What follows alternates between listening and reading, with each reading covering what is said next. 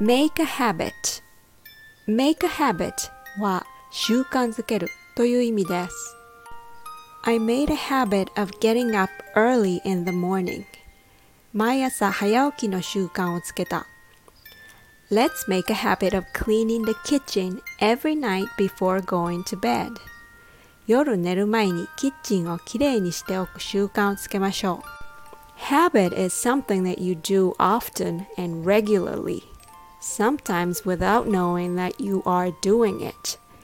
It becomes so natural you don't even think about it.